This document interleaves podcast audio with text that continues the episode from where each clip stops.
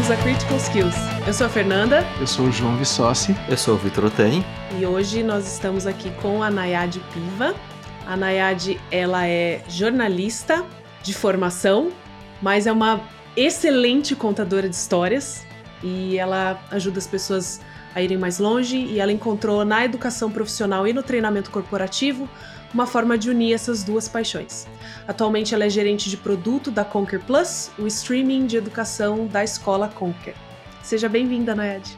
Obrigada, Fernanda. Olá para todo mundo que acompanha o projeto e que ouve o podcast da Critical Skills. João, Vitor também, super prazer estar aí com vocês para a gente conversar hoje sobre treinamento, gamificação, muito tema legal aí para a gente bater papo. Rolem os dados.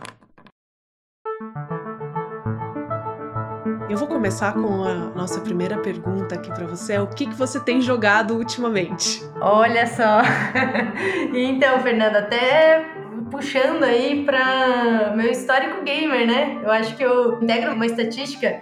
Até vi um dado esses tempos, mas não lembro ele de cabeça, que muitos adultos com a pandemia voltaram a jogar.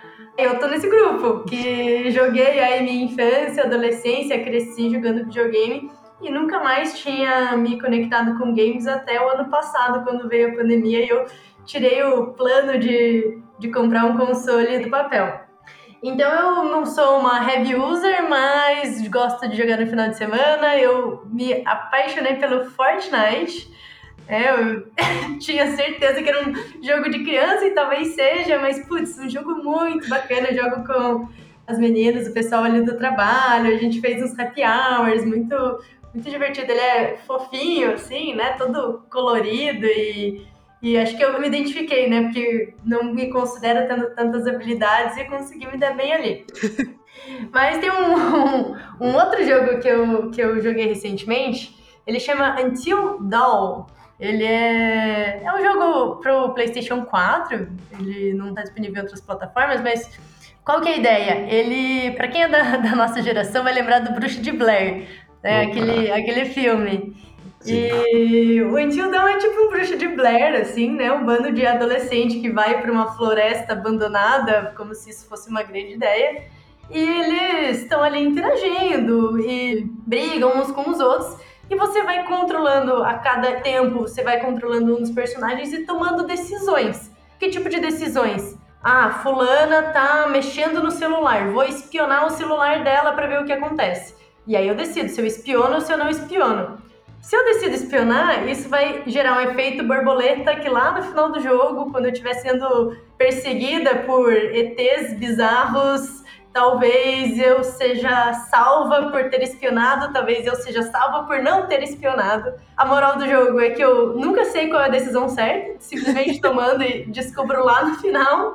E meu objetivo é fazer com que a galera fique viva até amanhecer, until dawn em inglês, né? Até amanhecer.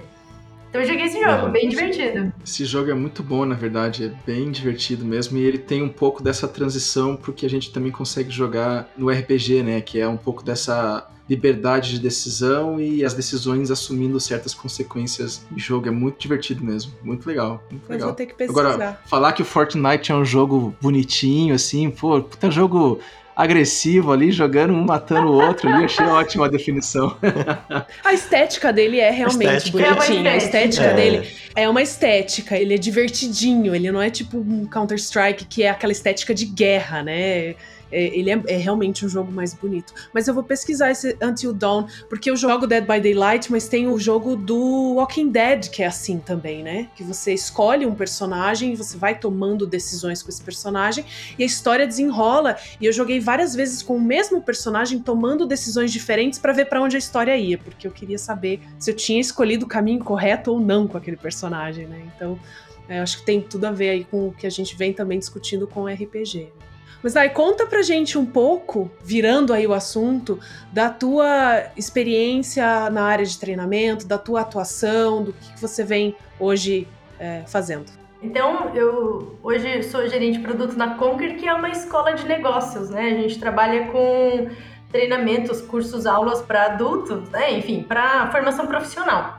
E a gente nasceu das soft skills, né? de ensinar temas como produtividade, negociação, comunicação e oratória, inteligência financeira, então já é uma pegada bem diferente.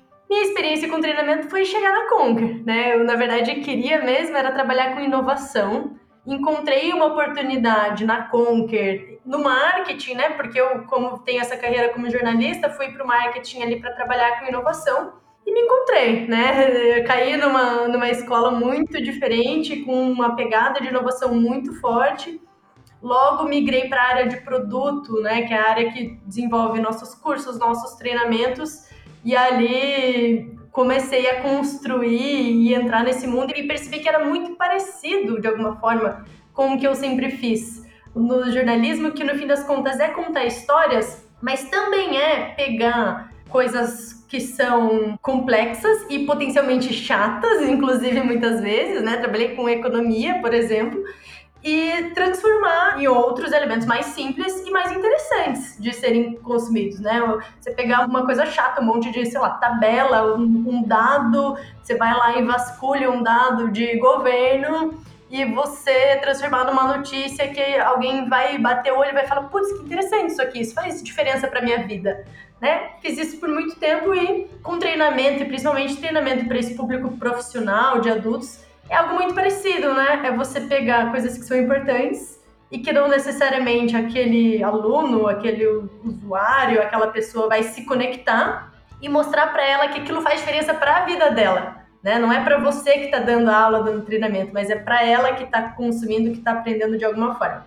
Eu acho que é muito legal a proposta da Conquer, porque vocês criam produtos realmente voltado para os indivíduos, mas também aplicam esses produtos e também constroem esses produtos para empresas, para o ambiente corporativo. Então eu, como pessoa física, posso ir lá e me interessar por um curso e fazer este curso, mas a empresa também pode ir lá e falar: Conker, vem cá, me ajuda com isso aqui. E eu acho que aí são né, meios diferentes de atingir o mesmo objetivo, e mas voltando para o mercado corporativo, né? Existem outros componentes que você tem que levar em consideração na hora de formatar um treinamento, um produto. O que, que você acha que tem que ser levado em consideração? Qual é a experiência de vocês quando vocês vão atender uma demanda corporativa? Bem diferente, Fer. É engraçado, porque o que acontece? Quando a gente vai para a empresa, a gente tem alguns elementos, né? A gente tem a cultura da empresa, a gente tem o interesse do contratante, que muitas vezes é um RH, você tem o interesse da área que demandou que esse RH contrate. Todo mundo está olhando para uma equipe, muitas vezes, que tem um problema, e tem essa equipe, né? E, e tem a gente que, que dá o treinamento. O que a gente começou a fazer, né, numa personalização? Começou a fazer diagnóstico para entender aonde estavam as dores, né? A gente atuando com soft skills, que são essas habilidades não técnicas, né? Podemos dizer assim. Isso aconteceu muitas vezes, assim, né? Chegava numa empresa e falava: "Ah, meu time tem problema com produtividade, né? As pessoas não entregam no prazo, vamos trazer um treinamento aqui de produtividade para ensinar a organizar a agenda, né? Como que a gente trabalha ao longo aí dos dias da semana. E quando você chega, né? A gente chegava para um diagnóstico, Muitas vezes a gente identificou que era um time com problema de comunicação, que as pessoas não se falavam entre si, terminava uma tarefa, não passava a bola, né? Quando não passava a bola, a pessoa que pegava na sequência não tinha como saber, os trabalhos não eram entregues, quando eram entregues era tudo muito truncado. Esse time muitas vezes era um problema de comunicação por falta de habilidade de comunicação assertiva, ou até mesmo por uma inteligência emocional, né? Ali as pessoas não se entenderem direito, não se entenderem como uma equipe, ou não entenderem que o trabalho do outro pode ser responsabilidade de você mesmo, da gente mesmo, assim. E tudo isso tem a ver com, com outros temas que não só a produtividade. A produtividade, no fim das contas, ela é uma consequência de você ter uma equipe que se organiza e, e resolve todos esses problemas. A gente muitas vezes retornou uma contratação dizendo, ó, a gente dá o treinamento, mas a gente vai trabalhar um team building, né, que é uma construção de equipe, ou a gente vai trabalhar um treinamento com bases da comunicação.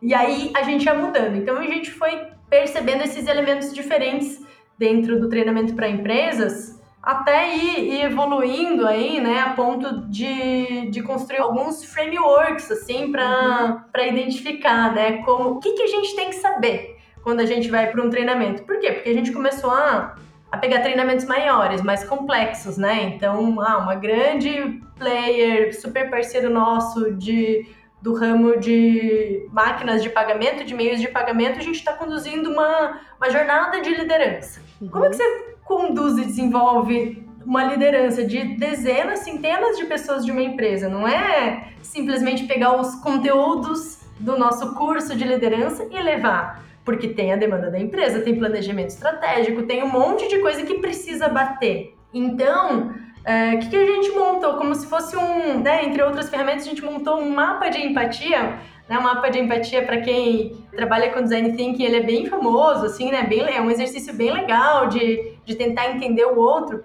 E a gente adaptou um mapa de empatia para esses momentos em que a gente tem que entender o que a empresa precisa e o que esse público precisa, porque empresa e público são uhum. o aluno do treinamento e a companhia são coisas diferentes e com interesses parecidos. Como é que a gente equilibra? E aí eu divido, Fer, em, em três grandes pilares essa, essa leitura de como se adaptar. Um que eu chamo de motivações. Então, qual que é a dor que motivou o treinamento? Qual que é o contexto que a companhia está?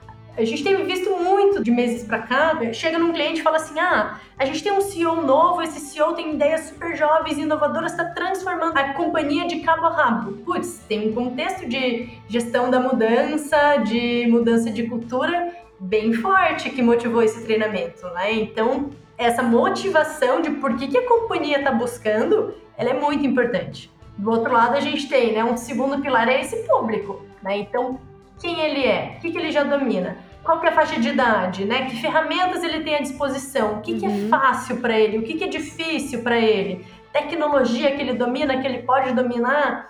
Então, isso é um outro pilar. E aí sim a gente tem o terceiro, que normalmente nas companhias a gente vê que é, é o único que as companhias olham, e para mim é o terceiro, que é o resultado esperado. O que, que se espera de entrega desse público considerando esse contexto, uma vez que esse treinamento rode. E aí sim a gente vai ter o resultado esperado. E o que, que para mim aqui é crucial em resultado? É atitudes, né? Não é o conhecimento que vai ser adquirido, mas quais as atitudes, quais as ações.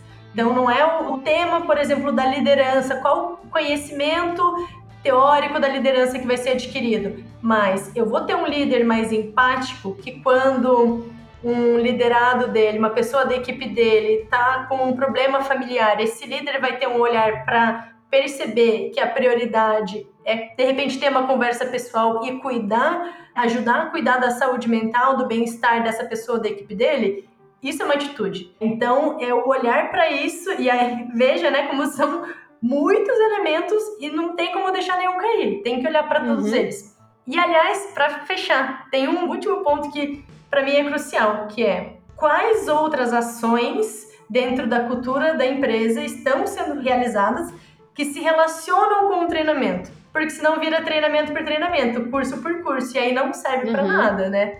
Ou pior, às vezes tem as ações e elas não se conectam. E aí a gente perde uma oportunidade de linkar uma ação super legal que o RH, por exemplo, está realizando, o time de gestão está realizando. O treinamento é do mesmo tema, essas duas coisas não se conectam e a gente perde a oportunidade, perde dinheiro no fim das contas por uhum. isso. Essa tua fala é muito legal, porque essa diferença né, entre algo que é corporativo versus eu, indivíduo, buscar um curso porque eu tenho uma demanda interna, alguma coisa pessoal, ela realmente traz todo esse lado institucional, né?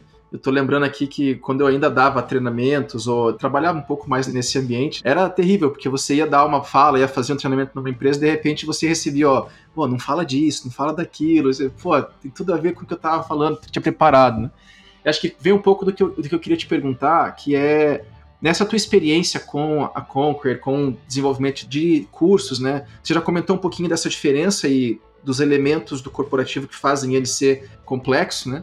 Mas quais são esses desafios a tentar colocar essa plataforma em prática? Porque em off eu estava te contando que eu tive uma experiência com isso e foi péssima.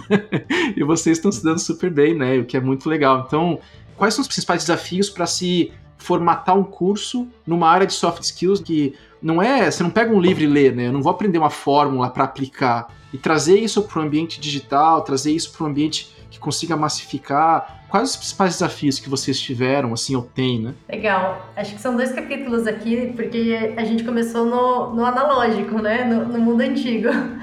E acho que o, a resposta do desafio de como que a gente consegue levar soft skill pro aprendizado, né? Transformar soft skill em aprendizado e em competência que é realizada na prática. Perfeito. Perfeito. E aí a resposta que a gente buscou foi em metodologia. Uhum. A gente gosta de falar que ó, todo conhecimento ele pode virar uma prática. Então, dentro de soft skill, qual que é a prática possível que ela pode ser aplicada e aí a gente vai buscar no, né, a famosa andragogia, né, o ensino de adultos, assim, como que a gente conecta a prática de sala de aula com a uhum. prática do mundo real. No jargão do corporativo a gente vai falar o on the job. Então, que prática a gente vai trazer para a sala de aula? Por exemplo, uma simulação de uma dinâmica de negociação e aí a gente pode construir, de repente, um case de uma dinâmica de negociação similar a cases que a maior parte de nós profissionais vamos enfrentar na nossa vida, no nosso trabalho. E a gente coloca os alunos para praticarem. Praticando isso e conhecendo alguns elementos principais dos conceitos de negociação, e aí a gente joga alguns desafios, né, simples, aplicáveis. De, ó, aplique isso amanhã. Você aprendeu hoje, aplique amanhã no seu trabalho, aplique amanhã na sua vida real. Isso é muito importante porque isso é aprendizado, né? É uma forma daquele aprendizado ele ser firmado e é também uma forma da pessoa já ir treinando no, no ambiente em que ela realmente vive. Essa lógica da metodologia ativa e do aplique amanhã, a gente vai adaptando, né? Para um, uma inteligência emocional, por exemplo, que é um super tema que a gente trabalha vai para um viés um pouco diferente porque ele é mais introspectivo, então é mais desafiador de trabalhar numa, numa sala de aula, mas é possível também. Aí o desafio é fazer da sala de aula ser um ambiente de segurança, né? A gente saber até onde ir, até onde não ir e propor alguns elementos, propor sempre ações. É sempre na prática, né? A gente fala que é o mão na massa. O que, que é o mão na massa? Inteligência emocional. Pare agora e escreva no caderno no presencial, né? Escreva no caderno 10 fatos sobre você pelos quais as pessoas te reconhecem. Uhum. Para muita gente, esse é um desafio que é muito difícil, porque a gente para para escrever e fala, putz, eu não tenho 10, né? Para mim é fácil pensar 10 que pelas quais as pessoas me criticam, mas pelos quais as pessoas me reconhecem, e a grande maioria das pessoas tem dificuldade de fazer isso. Sim. Então são ações práticas que a gente vai trazendo e a gente vai desenvolvendo essa metodologia de soft skills. Esse é um capítulo. O outro capítulo foi levar isso para online, que foi uma é. loucura. uma jornada que a gente decidiu, né, em, ali no março de 2020, numa sexta-feira, assim, de um dia para o outro. E a gente passou 72 horas transformando todas as nossas aulas presenciais em aulas via Zoom. Sim. E, putz, foi incrível, assim, foi incrível. Hoje a gente tem turmas. Eu fiz o curso de liderança com pessoas do Brasil inteiro. Eu acho que todo mundo que nos ouve já está um bom tempo nessa atuada e, e sabe bem, né, o quanto a gente, como sociedade, aprendeu, assim. Então Sim. foi muito legal, o quanto foi nos abrindo oportunidades. A gente teve que adaptar, teve que perceber que, que tipo de prática funciona, que tipo de prática não funciona. É, a gente faz muito mão na massa putz, mas nesse horário de curso, esse tipo de turma tá com criança em casa, então mão na massa tem que se adaptar a essa realidade. Né? Se é à noite é de um jeito, se é de dia no horário de trabalho, que em geral são os corporativos, é de outra maneira. Né? Então, isso tudo foram adaptações que a gente realizou. Eu queria fazer uma pergunta para saber da experiência mesmo da MED, porque eu não trabalho no mundo corporativo, não é a minha área. Eu sou psiquiatra e eu trabalho mais no ambiente hospitalar. E ali a gente tem claramente os papéis de liderança bem definidos. E é bem difícil você identificar que existe uma necessidade de aprimoramento de soft skills e você chamar esses líderes e falar: olha, vamos trabalhar isso daqui. Quando a gente, né, quando tem, existe a busca, né, o líder vai lá e busca a gente, né, para trabalhar alguma questão, é, é um pouco mais fácil, porque parte dele. Agora, quando parte da instituição, e eu estou falando, eu trabalho numa instituição super, ultra, mega tradicional, tradicionalíssima, assim, né, dentro aqui de São Paulo, a gente teve essa dificuldade e acho que uma das formas que a gente conseguiu encontrar para burlar essa resistência, né, foi através da gamificação, foi especificamente com o RPG, que a gente conseguia colocar esse tipo de reconhecimento de necessidade dentro do ambiente lúdico e trabalhar dentro do universo ali com a persona, né? Então a gente tratava do personagem, não pessoa. Mas olha, assim, é, é uma dificuldade, assim, a instituição chegar e falar, vamos trabalhar isso no, nos líderes e eu queria ver de você como é que você percebe isso, né? Você fala do da resistência dos da líderes, resistência. é. Uhum. Porque acho que às vezes a companhia ela percebe, olha, essa equipe tá com um problema e o problema é essa dificuldade aqui do meu líder da gestão de lidar com esse assunto, né, com esse tema, com essa situação. E aí você, assim, propor um, um treinamento para alguém, a gente sempre vê uma resistência grande deles, né? É um baita desafio. É... A gente já viu casos assim, que às vezes um, um, RH bem intencionado, que leva lá um treinamento de né, inteligência emocional para um time lá da área de manutenção, então o pessoal da, da base, digamos, né? Mesmo se o líder não está tão engajado, a gente vê ter efeitos porque as pessoas participam, elas criam uma relação umas com as outras, elas aprendem e a cultura se dá nessas relações entre pares também, então de alguma forma funciona. Mas não tem consistência se a liderança não está comprada. E eu acho que o desafio de ter a liderança comprada é talvez um dos principais aqui para as companhias. Eu acho que talvez não se resolva numa ação pontual. Na verdade, eu Sim. tenho certa segurança em dizer isso, né? A gente fala muito hoje em, em transformação de cultura. E eu acho que esse Sim. caso da liderança não comprada é um pouco essa transformação de cultura.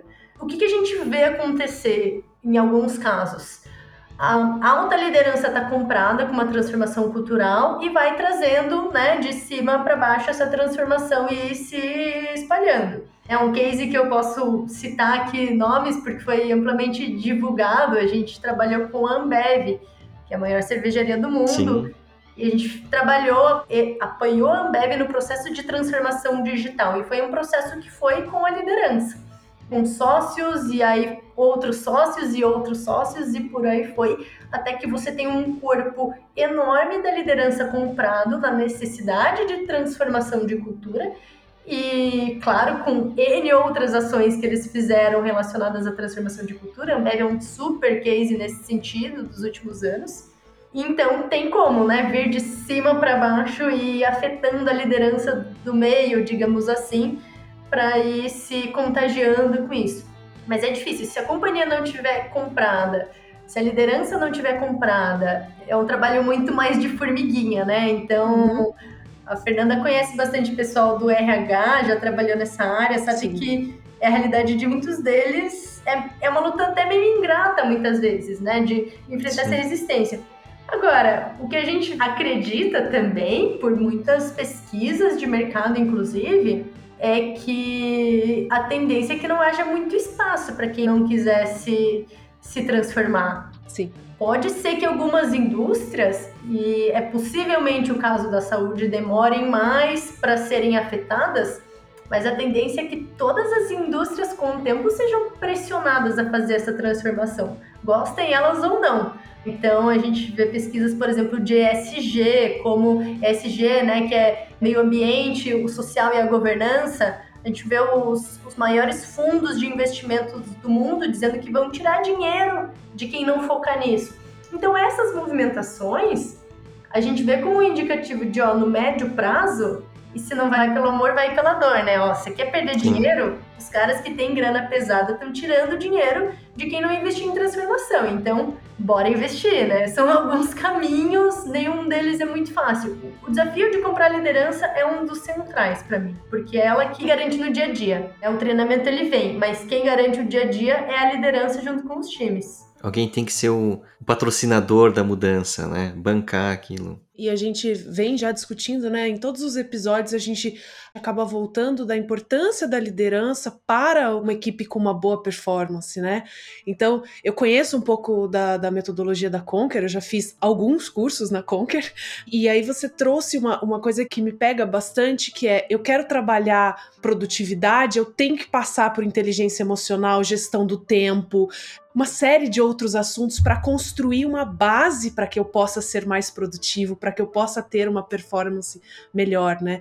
E eu acho que essa metodologia, esse processo que vocês criaram e que vocês têm como proposta conversa muito com o que lá na, na concepção da Critical Skills também veio, né? De como é que eu posso trazer isso para o ambiente lúdico de um RPG, mas ainda assim trabalhar esses conteúdos que precisam ser trabalhados com essa metodologia, porque aí o Vitor e o João vão saber dizer muito melhor do que eu que a metodologia por trás disso, a pesquisa por trás disso e fazer a coisa funcionar. Então, eu acho que tudo isso vai se amarrando, né? A gente vem falando de metodologia, de processo, de como treinar, de performance, e uma coisa tá completamente ligada à outra. Não tem como, ah, eu vou ali trabalhar produtividade se a pessoa não sabe gerir o próprio tempo, se ela não sabe comunicar o que ela precisa comunicar, não, não vai, né? Lidar com frustração. Sim. Quantas vezes a gente vê que assim, quando tá tudo bem, tá tudo ótimo. Aí se tem uma pequena interrupção ali, né? E quando a gente fala de trabalho em equipe, aí a gente vê né, todas as projeções de frustração Sim. em cima do outro. Pelo que eu tô ouvindo, assim, é até importante a gente pescar algumas coisas que são comuns em diversas áreas, né? A gente conversou com gente de esporte, de saúde, de educação agora, de mundo corporativo particular, de, até de análise de dados, né? E essa coisa da quando você vai tentar oferecer uma proposta de treinamento para algo mais estruturado, mais corporativo, passa por uma boa avaliação. E muitas vezes o diagnóstico interno não consegue ver os problemas, né? Vê o problema do ponto de vista de performance, mas não vê os mecanismos, né? Isso é muito comum em qualquer área em si. Então, ter esse elemento na tua fala e uma das complexidades e vocês criarem essa adaptação no mapa de empatia foi muito legal que é algo que a gente discute muito, um bom levantamento de necessidade, caminhando para daí um treinamento um pouco mais focado né, no problema em si, e não para atender uma demanda que muitas vezes não responde, a, tá aparecendo ali, né? Achei muito legal. E um segundo ponto que você falou que eu achei bem interessante também é a coisa da mão na massa. Acho que ensinar soft skills com teoria me parece algo bem complicado e vocês têm feito isso de maneira muito legal. Aí vem. Uh, vou puxar uma pergunta, depois se quiser mudar o flow, não importa, mas assim, você já jogou RPG? Não. Não. Tá convidada. Tá. Tá convidadíssima, convidadíssima. Mas é que dentro disso que você tá falando, é, a gente fica discutindo o quanto que essas sessões, esse uso do mão na massa, da simulação, são elementos que a gente tenta, né? Esse é o principal elemento do nosso projeto, é conseguir trazer esses elementos para dentro de uma sessão ficcional, usando simulação e role-playing, para tentar fazer aumentar talvez aí a, a, tomada de consciência sobre certas dificuldades em algumas áreas de soft skills que muitas vezes não são percebidas. E isso dentro de um processo de grupo. Então, acho muito legal isso que você está falando, né? E principalmente que vocês têm muito sucesso nisso. Então, é bem interessante. Eu fiz muito exercício da, dos cursos da Conquer aqui. Vai lá, faz o exercício. Tem um que me marcou muito de um dos treinamentos, eu não vou lembrar qual, mas eu tinha que escrever um plano de algo que eu queria, de uma meta minha e de médio prazo, e fazer um acordo com um colega meu de trabalho, porque ele ia me cobrar em tantos meses se eu tinha feito aquilo ou não. E aí eu fiquei, meu Deus, eu tô assumindo um compromisso com outra pessoa, não só comigo, né? Sim. Então, o engajamento que esse tipo de coisa gera, né? Eu queria puxar um outro tema que aí eu, dentro do mundo corporativo, a gente está passando agora por uma transformação bem grande, veio então um novo CIO para a empresa e ele está há 10 meses puxando uma, uma nova estrutura. E aí ele trouxe o reskilling e o upskilling. E aí eu falei, ok, eu tenho que estudar esse negócio, eu tenho uma equipe, eu vou ter que entender como é que eu vou trabalhar isso com a minha equipe, porque ela foge do movimento padrão de treinamentos de performance, treinamentos de assuntos específicos. Ela é quase como uma, uma coisa viva, né? Ela é um movimento. E aí a gente trocando ideia antes, né, Nai? Você falou: ah, vamos, isso é muito legal, isso tá, tá vindo com força. Eu queria que você contasse um pouquinho da tua experiência, de como vocês estão trabalhando isso, do que, que você pode trazer pra gente dessa, dessa nova tendência, talvez. Ó, oh, veja que eu, eu falei antes que tem vários casos de empresas que relatam pra gente, ah, chegou um executivo novo que tá transformando tudo. Eu não sabia Sim. que era exatamente o caso que a Fernanda tá enfrentando agora. Então mostra aí que não tô inventando, né? Isso tem acontecido bastante mesmo. Legal, vamos falar do, do reskilling e upskilling, que está relacionado a skills, né? Que skills seriam competências, habilidades, então seria você reinventar suas habilidades e se transformar de alguma forma, em uma tradução mais ou menos sem muita, sem muita literalidade, seria isso, né? E eu trouxe alguns dados, Fer, que eu acho que, que ilustram um pouquinho. Por que, que isso está sendo tão falado? Tem uma pesquisa bem famosa que chama Future of Jobs, que é do Fórum Econômico Mundial. Uhum. Eles mostraram que 42%, quase metade, né, das principais habilidades exigidas pelos empregos vão mudar até 2022. Se não me engano, esse dado é do ano passado, tá falando do ano que vem, então a gente está falando de um. É, 2019 esse dado. Então a gente está falando de um período aí de três anos com praticamente metade das habilidades exigidas pelos empregos. O que, que isso significa? E aí eu acho que vale cada um de nós, né? Quem, até quem está ouvindo fazer esse exercício para ver se tem um match, da gente olhar para nossa própria carreira e pensar, é, três anos atrás, o que, que eu fazia e quais eram as habilidades necessárias para eu conseguir dar conta do meu trabalho? Será que isso se transformou?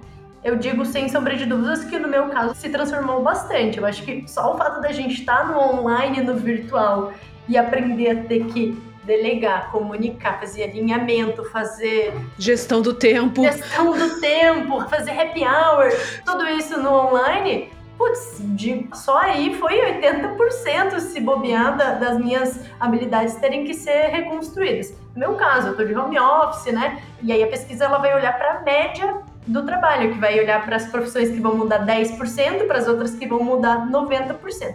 Então aquilo que você faz no seu trabalho muda e vai mudar muito em muito pouco tempo. E aí a gente vê uma outra pesquisa, isso seria um pouco reskilling de alguma forma, né? E aí uma outra pesquisa da Dell Technologies, que é né, do, dos computadores da Dell, também identificou que 85% e 8 em cada 10 das profissões que vão existir em 2030, 2030 está na esquina, ainda não foram criadas, né? Então, as profissões né? Hoje a gente tem um BI, um UX, a gente tem um monte de profissão que aí há 10 anos atrás, se existia era mato, né? A gente pode considerar que, que não existia, que surgiram nos últimos 10 anos. E muitas outras vão surgir com muito mais velocidade. O que, que a gente tem a ver com isso, né? Porque esses dados eles estão circulando por aí já faz um tempo, já faz alguns anos que, que a gente se depara com esses dados. Às vezes está lá no jornal hoje um dado desses. E demorou para que as pessoas e as empresas pudessem conectar o que, que eu tenho a ver com isso. Esse é um dado de tendência, mas e daí?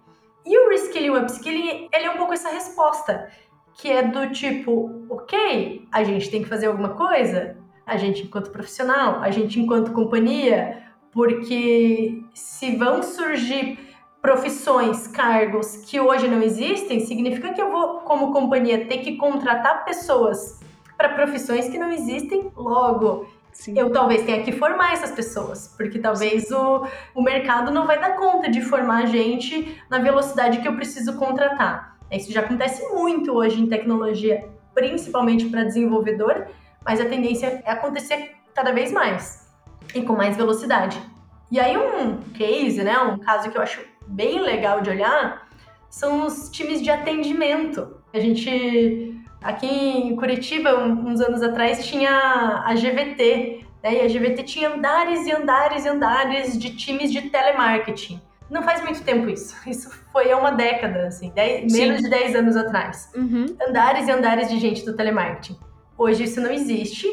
E hoje, muitas empresas, a maior parte das grandes empresas, estão estruturando times de CX, que é o Customer Experience, ou experiência uhum. do consumidor, experiência do cliente, que é uma evolução do time de atendimento, mas que é completamente diferente do time de atendimento. Então, que vai olhar para jornada do usuário. O usuário entrou, virou um cliente nosso. Que experiência ele vai ter? Que relação ele Sim. vai ter com a marca? Que relação ele vai ter com a marca no momento de compra, no momento de uso, no momento que ele não está comprando e nem usando? Como que esse time de CX tem que se preocupar, por exemplo, com bater lá na porta do marketing e falar: que imagem vocês estão passando para o usuário lá na ponta, porque o que vocês, marketing, estão fazendo, passando uma imagem, interfere na experiência desse cliente. Então, interfere no meu trabalho de atendimento e de experiência do cliente.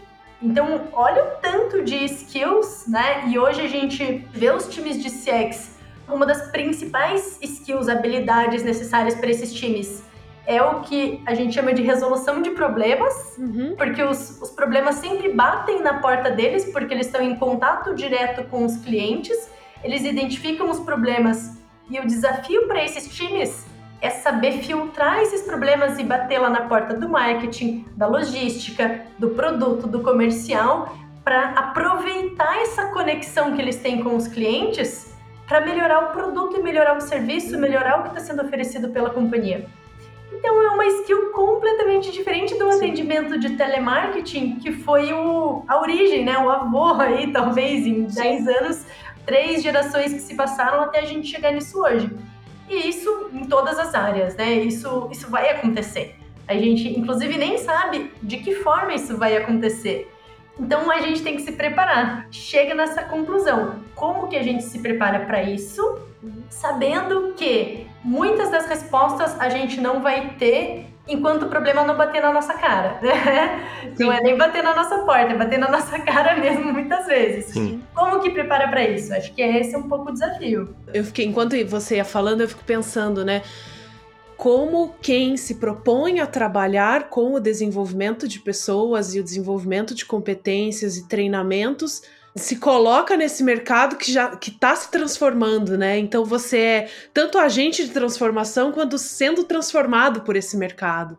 Então é, é realmente não dá para deixar se assentar de que ah, eu tenho um método, eu tenho um processo, isso aqui eu já provei que funciona, porque daqui seis meses, daqui um ano ou uma pandemia depois não funciona mais. É, as pessoas hoje olhando para essa revolução que veio digital da, da pandemia, dificilmente vai se voltar para um treinamento com 150 pessoas dentro de uma sala de aula. É isso. Então tem toda uma, uma transformação. É, essa tua fala do reskilling, eu confesso que é um conceito que eu não conhecia, então tô aprendendo um monte, muito legal. E eu fico pensando, né, principalmente nessa coisa de ter que adiantar vagas que não vão existir e nesse mundo que foi completamente mudado pela pandemia e a vivência virtual ela vai ser cada vez maior e esse desafio que vocês tiveram de transitar o treinamento para o digital. E aí eu fico pensando e eu volto, como é que você vê nesse novo mundo e nesses novos desafios o papel do game, da gamificação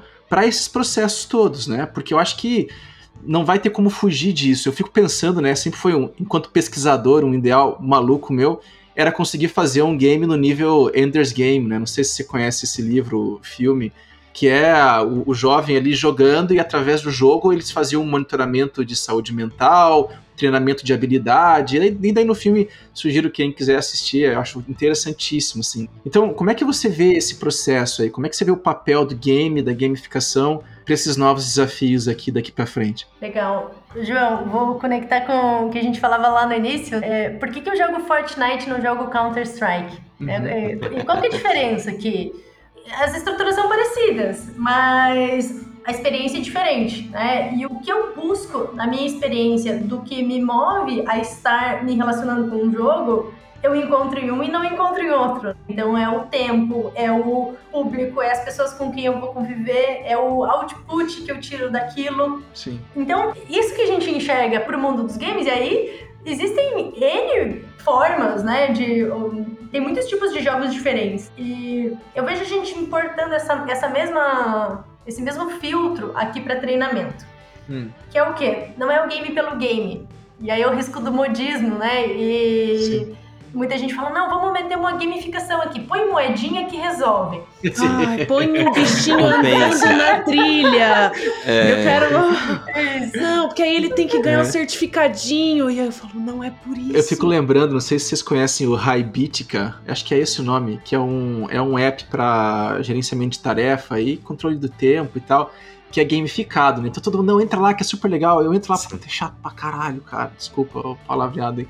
Não serve, porque não é gamificar a atividade que resolve, né? Exatamente. Pô, legal. Eu, eu tentei jogar esse aí, durou dois dias também. É, cara, não. A procrastinação é mais forte que aquele game. Lógico, então, lógico. Uh, mas e continua então, não é, não é o game pelo game. Você teve experiência com isso? Você viu gente fazendo? Alguma coisa que te chamou a atenção, positivamente ou negativamente? O que, que eu acho? Eu vejo a gamificação, na verdade, ela. Tudo isso que a gente chama de treinamento e tudo que a gente chama de gamificação, no fim das contas, são coisas muito parecidas. Os uhum. paralelos uhum. são todos, né? Então, Sim. o que, que é fundamental para construir um curso? É fundamental para construir um curso entender uma jornada. E aí no game você precisa ter uma jornada, você precisa ter da onde você parte, aonde você chega e por onde você vai passar para que você consiga chegar naquele que é o seu objetivo. Uhum. Então, isso tem que ser construído dentro de um treinamento. O que, que as pessoas normalmente fazem? Elas olham para qual conteúdo precisa ser dito e enfiam dentro, né? Exato. E não tem nada a ver com isso. Muitas vezes, aliás, é tirar o conteúdo. Esse é um dos grandes desafios que a gente tem. Como é que a gente tira o conteúdo para construir? E duas coisas que para mim são muito é, gamificadas: essa jornada e essa experiência, né? Esse relacionamento. Uhum. Que isso que a gente chama mão na massa, no fim das contas, é muito parecido. É uma gamificação. Uhum. Então a gente, eu falei, nunca joguei o um RPG clássico, né? Mas o que, que a gente traz para os nossos cursos. A gente traz aí roleplay, né? Você Sim. pega um, o João pega um papel, o Victor pega outro, um vai negociar com o outro e a gente faz um roleplay em que eles vão simular ali uma, um processo de negociação. Sim. Então, essas experiências, Sim. a experiência sensorial, até no presencial, né? De de repente você você troca um, um, material, você usar um, um Lego, mas, é, né, usar um Lego para as pessoas construírem algo juntas, ao invés delas rabiscarem no papel algo juntas. Você fazendo isso, você troca esse material, você cria uma experiência, uhum. uma conexão, né? Tem muito a ver com, com sentimento. Eu acho uhum. que o, é, é, muito a ver com isso, né? Com qual sentimento as pessoas vão sair daquele treinamento, daquela aula, porque a partir desse sentimento que elas vão ter vontade de colocar aquilo que elas aprenderam em prática. Sim. E como que você oferece alguns inputs para que ela consiga treinar, né? Então ela consiga ensaiar, praticar, jogar em sala de Sim. aula, no momento de troca, aquilo que ela, quando ela for lá para a vida real, ela vai ter esse essa lembrança, Sim. né? Ela vai ter esse sentimento de que, putz, eu posso buscar isso porque me fez bem, porque o sentimento de que eu finalmente aprendi a negociar que eu vou vender o meu frila pelo preço que ele merece, então eu vou buscar isso e vou aplicar isso na vida real. Então, para mim, o, a conexão é total, assim, porque tem que ter jornada, tem que ter prática, tem que ter envolvimento.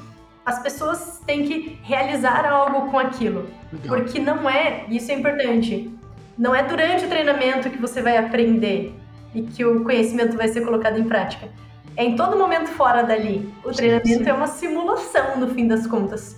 E é em todo momento de vida real, de 24 horas por dia, 7 dias por semana, em que vão acontecer os eventos em que aquilo vai ser colocado em prática Sim. de alguma forma. Sim. Não, isso é, é, é, muito legal. Você comentou um ponto ali que eu achei ótimo, que é também são duas coisas dentro desse processo de gamificar que eu queria abordar um pouquinho, né? Essa coisa de que não é o game pelo game e esse game tem que ser de alguma forma direcionado para. Acho que isso é importantíssimo, assim, porque mesmo vindo da área da educação e de outros espaços, né, é muito comum as pessoas quererem trazer coisas formadas de fora e aplicar, né? O exemplo que eu sempre dou, porque eu já tive experiência com isso, é você trazer treinamentos experienciais fora da empresa, mas que depois ele não tem nenhum processo ali de conexão com o treinamento, com a cultura nem nada, e que vira um happy hour divertido na floresta, né?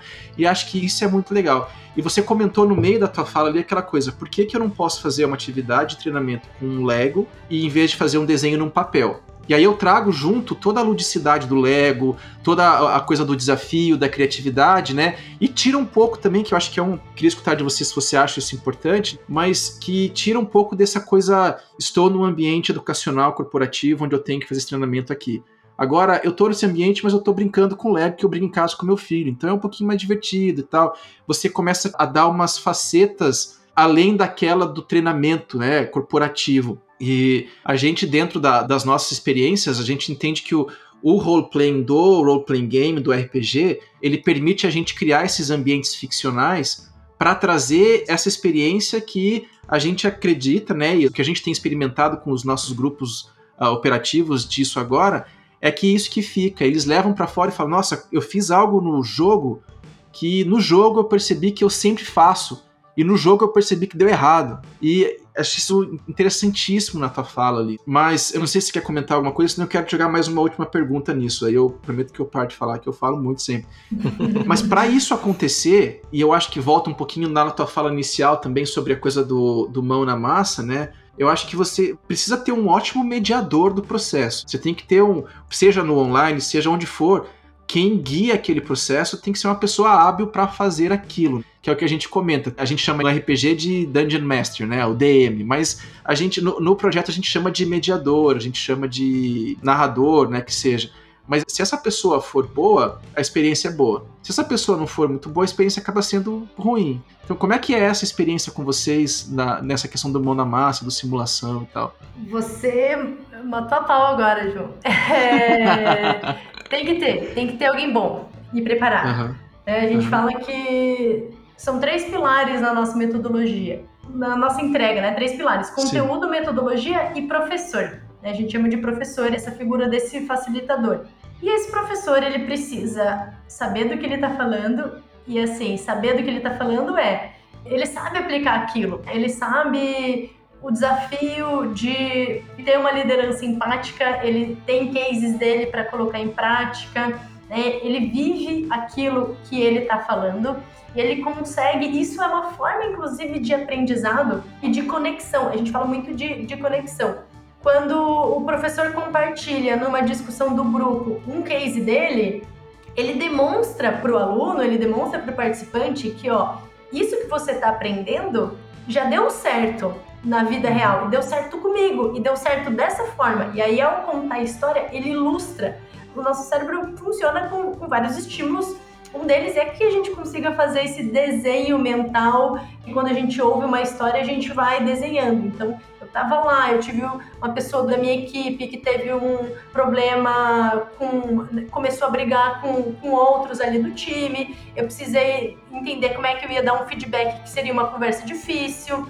Daí eu fui para casa e pensei sobre isso porque eu não estava pronto para dar naquele dia. No dia seguinte eu voltei e decidi que eu ia escrever no papel antes de dar o feedback, chamei a pessoa, falei tais coisas e a reação dela foi assim: Putz, você contou a história, né? Você vai, você vai contando, Sim. você vai imaginando na cabeça algo até parecido que possa acontecer com você, que talvez já aconteceu com você. Sim. O professor é crucial e o, e o professor tem que estar preparado no conteúdo inclusive para o jogo de cintura, do que mudar com a equipe, com, a, com os participantes ali ao longo do processo. E também com a gestão do tempo, de entender que, ok, mudou, deixei o pessoal viajar, mas agora vamos voltar. Por quê? Porque não adianta você só abrir e ter uma experiência legal sem ter uma convergência final e sem terminar com qual é a moral daquela história, né? Você tem que ter, terminar uma aula com qual é a moral da história. Uhum. Porque se você só abre e só aplica e pratica, as pessoas saem dali com a cabeça aberta, mas e aí? Que, que eu faço com isso tudo? Então tem que convergir, não adianta, tem, tem que finalizar. A gente brinca que é o encerramento baba baby das nossas aulas. Tem que ser baba baby o, o nosso encerramento. Então isso é, é crucial, tem que se preparar. Quem pode ser um bom professor? Qualquer um, né? Todo, todos nós, assim, é, é a gente ter esse comprometimento, é praticar, é treinar, é errar, é estar tá disposto a errar, né? E aprender e melhorar na sequência. E aí até uma linkando com algo que, que você comentou, que foi da ludicidade. E a ludicidade é crucial, né? É, é um desafio mostrar para as pessoas que não está sendo bobo? Muitas vezes é. Para alguns públicos mais do que para outros, isso é desafiador. Outros aceitam melhor, outros não tão bem. E também a gente não pode perder a mão no lúdico, né? Mas o lúdico é, é crucial, é fundamental. Por quê? Porque conexão. Né? A gente brinca com, com os professores que é como se, se você está dando um treinamento, se você está dando uma aula, é como se a cada 10 minutos soasse um gongo. E se você está ali a 10 minutos falando sem parar ou 10 minutos na mesma toada, provavelmente, né, e aí pesquisas, né, de PNL que vão mostrar isso, provavelmente o, o cérebro do pessoal vai uhum. começar a desligar eles Sim. e você vai perder a atenção das pessoas. Por mais interessadas que elas estejam. Então, precisa ser lúdico, né? Porque para dar esse, esse dinamismo, mas para também algo que é crucial para que as pessoas trabalhem em cima daquilo que está sendo feito, né? O adulto tem isso, ele não quer ouvir e absorver, ele quer, ele executa, ele quer co colocar essa, esses participantes para executarem algo em cima daquilo que está sendo proposto. E o lúdico é uma forma incrível de você trazer isso. Tenho um comentário e uma pergunta que na verdade assim é, a gente está falando sobre propostas, ideias que a gente está vendo através de na prática, de pesquisa, como são excelentes, né? E aí recentemente eu, eu fui convidado para falar é, do ponto de vista da, da, psiquiatria, da saúde mental, sobre empresas e, e o custo, né, que direto e indireto que isso teria. E aí surgiu um tema assim, então o que seria uma empresa saudável, né, desse ponto de vista? Eu sei que é um assunto que dá pra gente ficar dias discutindo isso, né, mas eu acho que talvez existam alguns pontos centrais. O que, você acha, assim, na sua experiência? Essa, essa é uma empresa legal, saudável. Esse assunto é maravilhoso, ele é super conectado com o que a gente está vivendo. Inclusive, em junho, a gente teve uma, uma ação lá na Conquer da visibilidade LGBTQI+, e a grande discussão que a gente trouxe foi essa, né, da segurança psicológica. E uma empresa saudável, um ambiente saudável é uma empresa com segurança psicológica. Eu acho que no fim das contas é, é um pouco isso. E o que, que na prática significa? Significa que a empresa vai ter que se preocupar com o bem-estar das pessoas. Significa que bem-estar é, como a gente fala, biopsicossocial, né? Então ele não é só ter o Vale Terapia, e é incrível ter Vale Terapia, né? Acho sensacional esse benefício que muitas empresas oferecem, mas é muito mais do que isso, né? É ter, pode ter o Vale Terapia, pode ter a, o plano de saúde, uhum. mas é, as pessoas se preocupam umas com as outras. O líder, ele faz one-on-one, né? Um a um, que são essas reuniões individuais com cada pessoa da sua equipe faz isso com frequência e ouve com um tempo de qualidade o que cada pessoa da sua equipe tem a dizer, uhum. e ouve de verdade e faz algo em relação a isso e deixa que a pessoa se expresse, então você tem um ano ano, você tem um, uma equipe em que as pessoas podem conversar entre si, em que as pessoas podem discordar entre si e ter a segurança de que tudo bem ser discordado, que fulano não vai me odiar, né, de que eu posso criticá-lo e ele vai saber que é pelo melhor de todos nós, né, pelo melhor da companhia e que talvez eu discorde, no fim das contas a pessoa me convença de que eu estava errado, porque esse é um ambiente seguro de conversa. Então, o ambiente ele tem que ser seguro, tem que vir, é muito importante vir da liderança de novo, né? Sim. Se, se a liderança não tem essa postura, não funciona, né? A gente pode até ter paliativos, uhum. e aí a gente vê equipes que são muito tamo junto uns com os outros, mas uma equipe que é muito tamo junto entre si, se a liderança não tem essa postura, não vai ser saudável. Né? Então, o bem-estar é um pouco isso. É, a empresa se cuida com a distribuição entre horas de trabalho e horas fora do trabalho que as pessoas têm. Em se preocupando, ela traz elementos que ajudem as pessoas a entenderem isso. E aí, olha o, o que a gente falou tanto, né, de, de, treinamento. E a gente falou muito treinamento estruturado, né? Mas é, é esse elemento de dia a dia, né? Então, às vezes, eu, eu não vou dar um treinamento dizendo, ó, oh, Vitor, é, para você equilibrar sua vida pessoal e sua vida fora uhum. do trabalho vai funcionar dessa forma. Não, eu vou, vou estar tá ali no dia a dia, né? Eu vou dizer, ó, são 8 horas da noite, você tá me mandando mensagem no WhatsApp. Tá tudo bem? Você tá sobrecarregado? Tá conseguindo gerenciar seu tempo? Tá conseguindo dizer não para suas demandas? Tá conseguindo renegociar? Precisa que eu, líder, faça alguma coisa para te ajudar? E, e aí, para mim, é um, um dos papéis centrais da liderança é, desbloquear e facilitar a vida das pessoas do time, tudo isso, todos esses elementos, no fim das contas, vão criar um ambiente em que as pessoas vão ter segurança de serem elas mesmas, né? E foi aí que a gente muito linkou com essa discussão LGBT, ter segurança de serem elas mesmas entre si, umas com as outras, com seus líderes e vão ter a segurança de que sabem que vão ser ouvidas e vão ser apoiadas e que a companhia, no fim do dia, se preocupa com o seu desenvolvimento profissional. Sim. Então, acho que um ambiente, uma empresa saudável não é simples, né? Bastante coisa. Não, bastante coisa. Mas acho que passa muito pelo que você falou mesmo, concordo 100%. É segurança psicológica, né? É, eu, eu Senão... Meu coração deu até uma acelerada, assim, quando eu ouço segurança psicológica, que eu acho que eu posso compartilhar. Quando eu assumi a liderança de um time, foi a primeira coisa que eu me preocupei. Então, eu tenho one-to-one -one com cada um do meu time, a gente tem um, na, nas nossas reuniões semanais, nós compartilhamos a, a empresa tem um índice de bem-estar, em que a gente dá uma nota de 1 a 5 do nosso nível de estresse naquela semana. E nós compartilhamos isso entre time. Então, quando alguém fala que está muito estressado, todo mundo já se movimenta de como é que a gente pode te ajudar, o que está pegando, você precisa de tempo para você, é alguma coisa do trabalho ou não é do trabalho, né? E eu fui estudar segurança psicológica e olha lá, eu com meu diplominha de psicologia aqui, né? E como é que eu, eu faço isso acontecer? E para mim é, é um assunto que me brilha o olho falar de, de saúde integral e de bem-estar e de saúde mental e não tem como separar isso de produtividade, de desempenho, de desenvolvimento das pessoas, porque tá tudo ali, né? Uma pessoa, quando ela é vista como integral, como uma pessoa que tem o trabalho e o não trabalho convivendo ali nas 24 horas dela e você dá esse espaço para ela ser ela mesma na equipe, eu acho que isso é é fantástico, assim. Então, esse assunto, quando entra, eu fico até emocionada, porque é um negócio que eu gosto demais de discutir. com razão, com razão. Bom, acho que a gente falou bastante sobre várias coisas. Nai, eu queria te agradecer muito, foi realmente é um prazer ter você aqui com a gente, ter essa visão inovadora que você construiu aí junto com a Conquer na tua atuação.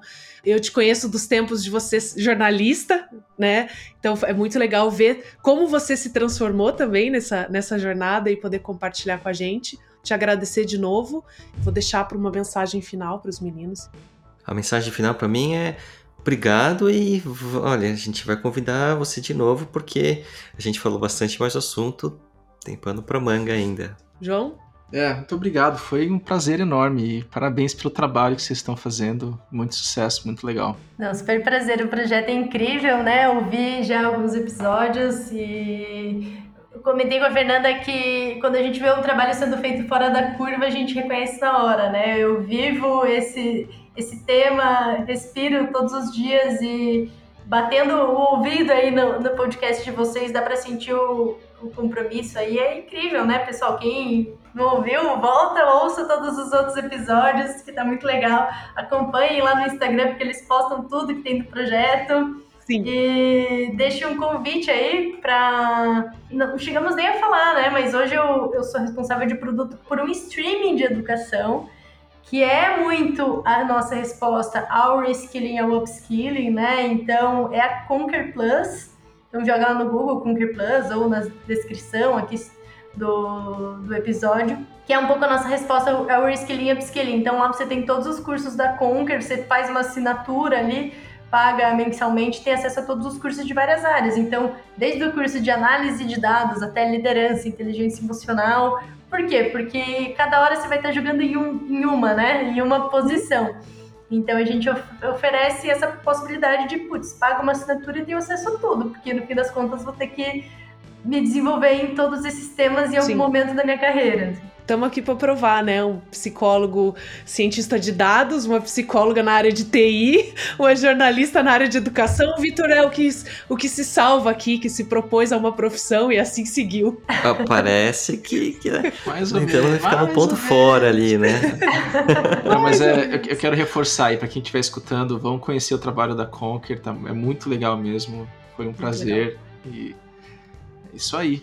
Venha de novo e venha jogar com a gente. Venha jogar, tá convidada a jogar. Eu, eu demorei para entrar nesse mundo do RPG. E aí, quando eu vi, eu tava em mesa quase todos os dias.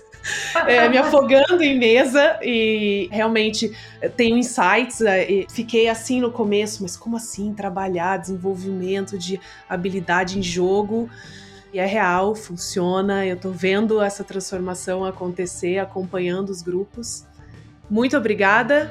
E para encerrar, guardem os dados. Valeu. Valeu.